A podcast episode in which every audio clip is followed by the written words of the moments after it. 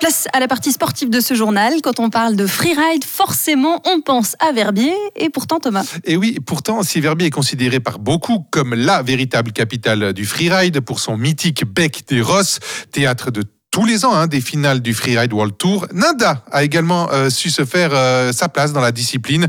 Dans l'antichambre du circuit professionnel, le Nanda Freeride vit cette année sa 18e édition sur les pentes du mont Gon et de la dent de Nanda. Des événements sont organisés durant tout l'hiver ou presque. À leur origine, une équipe de passionnés dont Cyril Lafranchi est la figure de proue.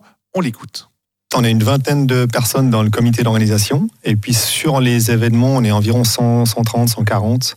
Euh, avec toute une partie, alors oui, sécurité, euh, responsable vidéo, photo. On a un live qu'on fait euh, d'habitude sur la 4 étoiles, on l'a fait sur le backcountry cette année. Donc oui, c'est pas mal de, personnes. C'est une grande partie bénévolat. On a tous un métier à côté. Et par contre, on engage aussi vraiment des professionnels pour certaines parties très techniques. Très technique, vous l'avez entendu, un adjectif qui définit à merveille la discipline du freeride dans sa globalité, une discipline de niche dont les codes et les règles peuvent être difficiles à comprendre au premier abord pour un public non initié. Alors comment expliquer clairement la manière de juger une compétition?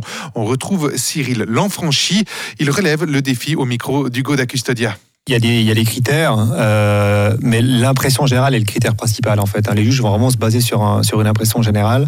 Ils ont un petit peu un curseur entre, entre 1 et 100, et puis c'est vraiment euh, l'effet wow en fait. On va vraiment essayer de, de catégoriser le, le, run des athlètes, donc les descentes des athlètes en fonction vraiment de l'impression générale.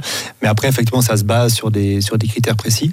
Et puis après, oui, c'est très artistique dans le sens où euh, ce qui fait la beauté du sport, c'est le côté free de freeride. Donc c'est vraiment, il y a un départ, il y a une arrivée, et puis au milieu, en fait, on peut tout faire. Et c'est ça, en fait, que les jeunes qui nous rejoignent, on a maintenant une académie hein, d'afreeride avec plus de 60 athlètes. Et il y a beaucoup d'athlètes du, ski alpin qui viennent là. Et c'est ça qu'ils apprécient, en fait, c'est qu'il n'y a, pas de piqué, il n'y a pas de règles. Et du coup, ils peuvent vraiment laisser aller leur créativité et justement leur. C'est ça qui, voilà, ça qui leur plaît.